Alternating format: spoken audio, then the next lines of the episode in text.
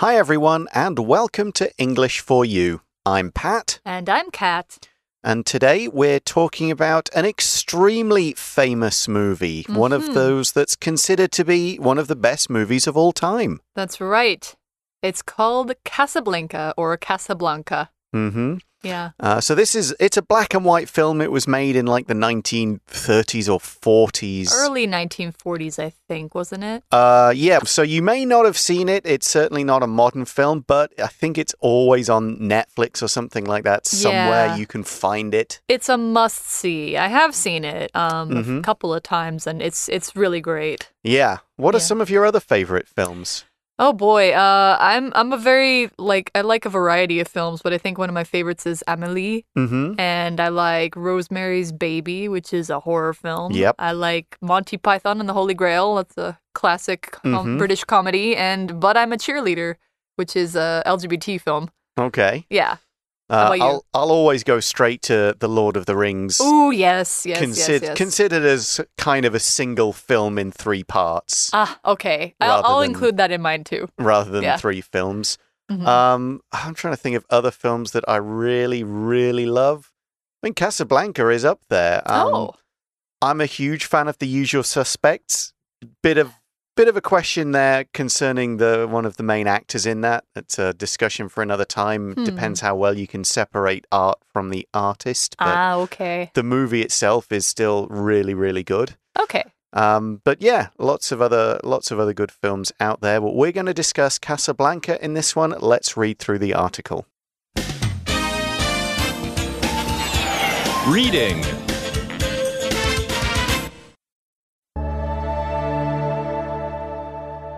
Remembering Casablanca, the world's best loved movie. There are many wonderful movies out there. Casablanca, which came out in 1942, is considered one of the greatest. As we celebrate its 80th birthday, let's take a brief look at the film and what makes it so magical. The story is set in Casablanca, Morocco during World War II. Rick is an American who used to fight for freedom before he lost his beliefs. Then Ilsa, a woman from his past, walks back into his life. Rick, Ilsa, and several other characters must decide what's important to them as the Nazis threaten them all. Casablanca is full of superb performances by the whole cast. Many of the actors in the background had actually escaped from the Nazis. This gives the movie real depth and human feeling, especially when they join together to sing the French national anthem. They drown out some German singers as they do so, and this makes the moment a symbol of their resistance. There are also many famous quotes and a truly memorable ending. If you haven't seen Casablanca, make time to do so. You're in for a treat. So the article begins. There are many wonderful movies out there. And Mhm. we've just mentioned a bunch. Yeah, we just mentioned a few of them, and but we're talking about one in particular. Casablanca, which came out in 1942, is considered one of the greatest. So we have this word here, come out, or phrase, come out. To, when something comes out, it becomes available. Basically, um, when a movie or book comes out, it's when it starts being sold. It's when you can start seeing it, start reading it, or watching it, start consuming it. So you can talk about anything that people are sort of expecting to appear in the world, and then it does. So things like media, things like music, or even products on shelves. Like if you're excited for a new brand of uh, soda that's coming out, Hmm. that sort of thing. Yeah, or an iPhone is coming Mm-hmm. out next year and so on. So, 1942, which makes this movie 80 years old. Happy S- 80th birthday. Indeed. So the article continues As we celebrate its 80th birthday, let's take a brief look at the film and what makes it so magical. So let's look at the word brief first. Uh, if something is brief, it's short, it's quick, it's not going to be full of details, it's not going to cover every single point of something, it's going to just give you a surface level idea that you could maybe go and research yourself because there have been you know, video essays, proper essays, probably PhDs written about Casablanca because sure. it's so popular. People have studied it, analyzed it, criticized it, and so on. And we can't get into all of that because pages and pages have been written about it, millions of words have been said. So we're just going to do it briefly and give you a quick, simple idea of what the story's about and what makes it great. Yeah, exactly. Here's a way we can use it in an example sentence. The travel guide gives brief descriptions of some of the major restaurants and hotels in every city in the country. All right, so we're taking a brief look at it because, of course, we only have so many words and so much time, but we're going to see what makes it so magical. Now, you're probably thinking, like, does this movie have magic in it? Does it have wizards? Is it like Harry Potter? Is it something like that? No, not at all. It's a very realistic movie. But why we say it's magical is less about, you know, witches and magic and more about what makes it pleasant and exciting. So if you say something is magical in this way, it means that it's it's really really nice. It's wonderful. It makes you feel like wow, amazed. It makes you feel like it's very exciting and uh, nice to see. So, an example could be Devon and I went on a romantic boat trip for our last date. It was so magical. Sounds it. So the next paragraph just gives us a little idea about the plot of the film. No details, nothing really that's going to spoil it if you haven't seen it. Mm-hmm. So we see the story is set in Casablanca, Morocco, during World War II. So there's our place, there's our time. It's in this North African country. It's Mhm. during the Second World War. Uh, and it's kind of all about people. A lot of the story involves people who want to escape from Europe and get to the US. Yeah, exactly. And Casablanca is a real city in Morocco. You can actually visit there. It still exists. Um, but we see we're kind of in a maybe a fictional place in Casablanca, Mhm. and we're seeing fictional people. So some of our characters, let's talk about them. Rick is an American who used to fight for freedom before he lost his beliefs. Ah, and during this time, I think that would be easy to do if you're in the middle of a very, very big war. He lost his beliefs. A belief in this case is not something that you believe, like, oh, I believe that Santa Claus is real. That's not that kind of belief, but it's more about something that you think is true or right in the world, something that you say is very important to your life and how you view the world, um, something that you think is valuable. So if you have a belief in being kind, or if you have a belief in, hmm, let's say, Like fairness, like Yeah. things will work out well, or that people are generally good rather than bad. Yes, so it's a belief in your values kind of thing. So if you say he lost his beliefs, that means he probably doesn't believe in freedom anymore. He doesn't believe that America is the best or worth fighting for, that sort of thing. So, an example of this could be Elise has a strong belief that it's always right to be kind and help others. Which is definitely true. Mm-hmm. So we've got Rick. He's kind of given up on life. He's stopped fighting for causes. He's more thinking about himself. And then in the article, we see then Ilsa, a woman from his past, walks back into his life. Hmm. So, yeah, Ilsa, a woman from his past. And I believe she's German, is she not? Norwegian. All right. So he knows her from some time past. Rick, Ilsa, and several other characters must decide what's important to them as the Nazis threaten them all. Yeah, so keep in mind this was during World War II. If they're leaving Europe, they're probably uh, running away from the Nazis, the German Nationalist Party that was trying to take over all of Europe at this time. Hmm. Yeah, there's a lot of. Uh, we've skipped over all the important plot and the the details there. You should Yeah. watch this for yourself and find out. But that's a vague idea of the kind of what's this story? Where is it? What's it about? Who's in it? And what are they doing? So let's move on now to say why it's proved so popular. And again, this is a brief look, just some of the reasons. Mhm. So the article's next paragraph says Casablanca is full of superb performances by the whole cast. Got a few things to look at in this sentence. The first one is the phrasal verb to be full of something. And as you can probably guess from the way it's structured, this means that whatever we're talking about contains a large amount or a great deal of something. So there's not one, just one good performance or two or three. Everybody gives a really great performance. Mm-hmm. Yeah, exactly. And the performances that they give are described as superb. So you probably have heard the word super, like Superman. This is kind of a related word. If you say something is superb, with the emphasis on perb, superb, it means it's extremely good. It's very good quality. It's brilliant in a way that it's very easy to see. So if you say that the meal was superb, it means that, you know, it both looked good and tasted very good and it's worth praising, that mm -hmm. sort of thing. And here we're describing the performances by the actors.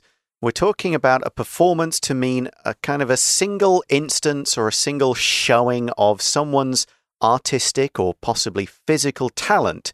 And it's something that they would do mostly in front of a live audience or at least record it on a camera. We often use this talking about actors. Do they act really well in the movie? Then they give a great performance. If a musician does a really good singing show or plays the guitar particularly well, we say they have given a great performance. And it's used for, uh, for sports players as well. If someone has a really good soccer game, we say, wow, what a performance that young player has given, and things like that. So it's just how they express themselves, how they perform their particular gifts, how they use them.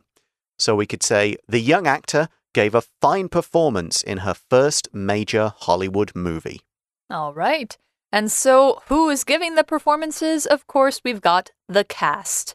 So, uh, you, as you might be able to guess, these are all actors we're talking about. And when you put all of the actors in a movie or a show or a play together, they are called the cast. You you, you often hear them being talked about as part of the cast and crew. Mm-hmm. So the cast are the people in front of the camera doing all the acting and um, showing up on the screen, and then the crew is everybody behind the camera. So the people controlling the camera. I think the director would be considered part of the crew. Mm-hmm. Um, all the people who are taking care of things like food, costumes, all of that. That's crew. So the cast is the actors essentially. So if you're talking about the cast of a movie, you might be talking about who is in that movie. So, an example there are many famous actors in the cast for this new movie, so people are excited to see it. Okay, so what we're saying with this sentence is it's not just the main actors who performed really well, but even the smaller characters who maybe only had a few lines delivered them really well. They made you believe they were real. And there is a reason for this because, uh, of course, a lot of the main actors are going to be known Hollywood actors and talents, mm-hmm. but quite a few of them were European. A lot of the main cast came from Europe, and not just the main cast. As we see in the article, many of the actors in the background had actually escaped from the Nazis. Mm-hmm. So a lot of people escaped different parts of Europe before or during the war, and if they were actors, they found work in Hollywood even just as background extras. And these were the people who were cast to be the background characters in this movie. Mm-hmm. So Humphrey Bogart, who plays Rick, was an American. Mm-hmm. Um, but I don't know. Are there any particular names who uh, you can think of who are Claude like Rains was British America, uh, uh-huh. so he was from Britain. Um, I forget the name. Uh, Ing- Ingmar Bergman obviously is. Oh yeah, Swedish. Swedish. Okay. Um, then Claude, Ra- uh, not Claude Rains. Who's Paul Henreid is, Paul I think Henreid. he's Czech or Austrian or something like that. he sounds that. about there. Yeah, Conrad Veidt, who yeah. plays the bad guy, was German Jewish and had escaped from the Nazis. Mm-hmm. So, yeah, lots of examples. So, yeah, when you are having people who actually lived through the thing you're making a movie about, it makes it that much more emotional for them. As the article says, this gives the movie real depth and human feeling, especially when they join together to sing the French national anthem. All right, so they're singing something, and what they're singing is a national anthem. When you uh, think of a national anthem, it's basically a country's official song. Almost every country, if not every country, mm-hmm. has one. And uh, it's a song that usually praises the country and its people and maybe its government and its ideals. So, like, you know, the US is, oh, say, can you see? And uh, Britain is God Save the Queen, right? Or King, yes. Yes, It's, our- ours is terrible. Ours is not stir. I hate our national anthem. It's I very like boring. it. It's so dull. Uh, I think uh, I, I, I've heard Taiwan's. I couldn't sing it for you. Mm. but uh and I think Japan's is even more dull to me. It's very slow. It sounds like a funeral song to me. Mm. But I like the French national anthem. Yeah, I feel like it's very energetic. Yeah. So that's the song they sing in the film. Yes, Yeah. and it's a big moment in the film because uh, we see in the article they drown out some German singers as they do so, meaning as they sing the French anthem, and this makes the moment a symbol of their resistance. So in the movie, they're in this cafe and the Germans are singing a patriotic kind of German song, and then suddenly pretty much everybody else starts singing the French national anthem. Uh, Morocco was part of the French government at this point, and singing the French national anthem would be a way to show how much they were standing against the Germans, and they drowned them out. To drown out means to be so loud as you stop another sound from being heard. If you were listening to music, but there was construction work outside, the construction work would probably drown out your music. Mm-hmm, exactly. So they are trying to show this as a symbol of resistance. Now, if you're thinking about the Nazis that are taking over Europe, they've probably taken over parts of France um, at this point. point, and so if you have French people there, they are showing their resistance, which kind of means uh, they're trying to fight against, fight back. Um, in it's just in a small way. Like it can be in a small way, like saying like, "Ha, I'm gonna sing my national anthem so loud that you can't sing yours," or it can be in a more like real and substantial way, like they can fight back with an army. So both of those things happened in World World War II, and they were um, very important Mm. Yeah, this scene in the play, I can't watch it without tears in my eyes in, in Yeah. Casablanca. It's such a good moment. We also see about the film there are also many famous quotes and a truly memorable ending. Oh yes. Some quotes you'll see in the activity that goes with our article in the magazine, but a quote is a famous line from a movie or a play or maybe even a book that many people would remember or recognize and they could repeat it. They would know, oh, I know who said that line in what movie. For example, Arnold Schwarzenegger's most famous quote is, I'll be back. Hmm, more like I'll be back. Hmm. but I think uh, even before I ever saw Casablanca, I knew the quote. I think this is the start of a beautiful friendship. Right. Yeah, very, very famous. So, and this was very memorable, and the ending was also very memorable. You can probably tell from the sound like memory that this means something about remembering. And it is true. This means it's very good, it's very interesting, and it's worth remembering. And usually easy to remember because you are able to remember it. Memorable. Hmm.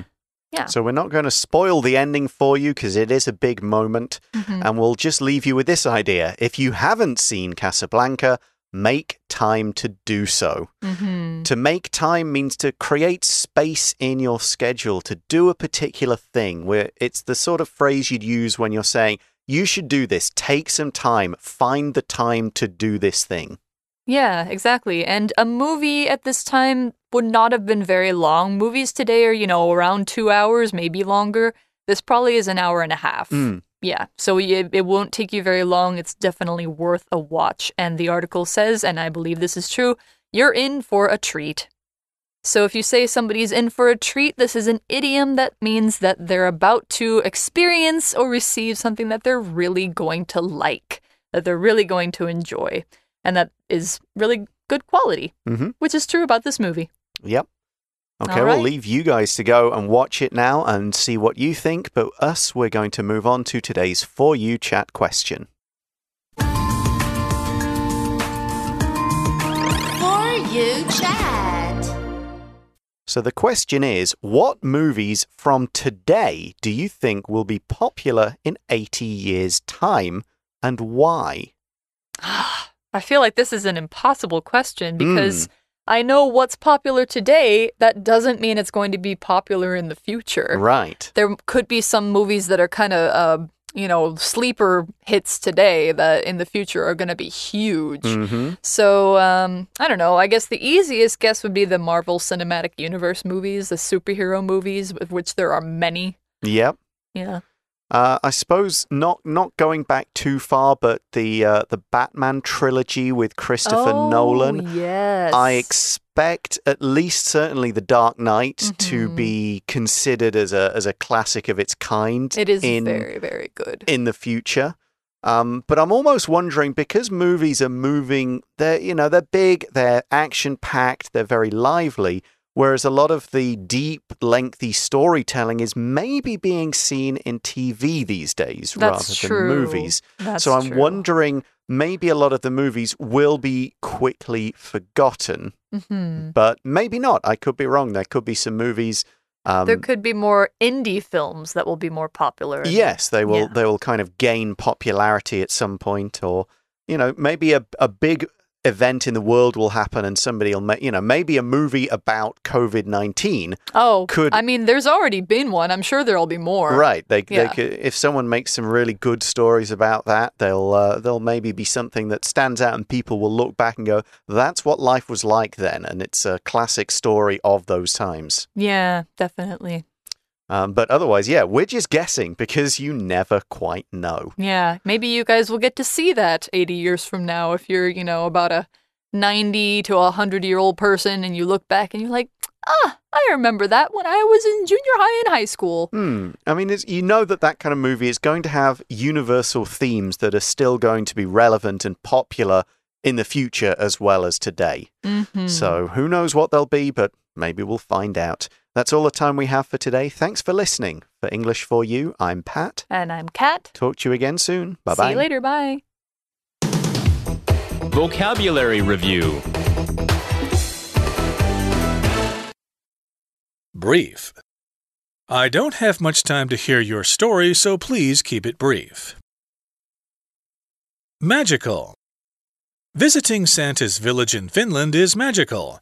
It feels like you're really in Santa Claus's home. Belief. It is some people's belief that eating meat is wrong because it hurts animals. Performance. The band often gives live performances at local bars, and many are invited to watch. Cast. The producers of this movie spent lots of money on the cast, so it is full of famous actors.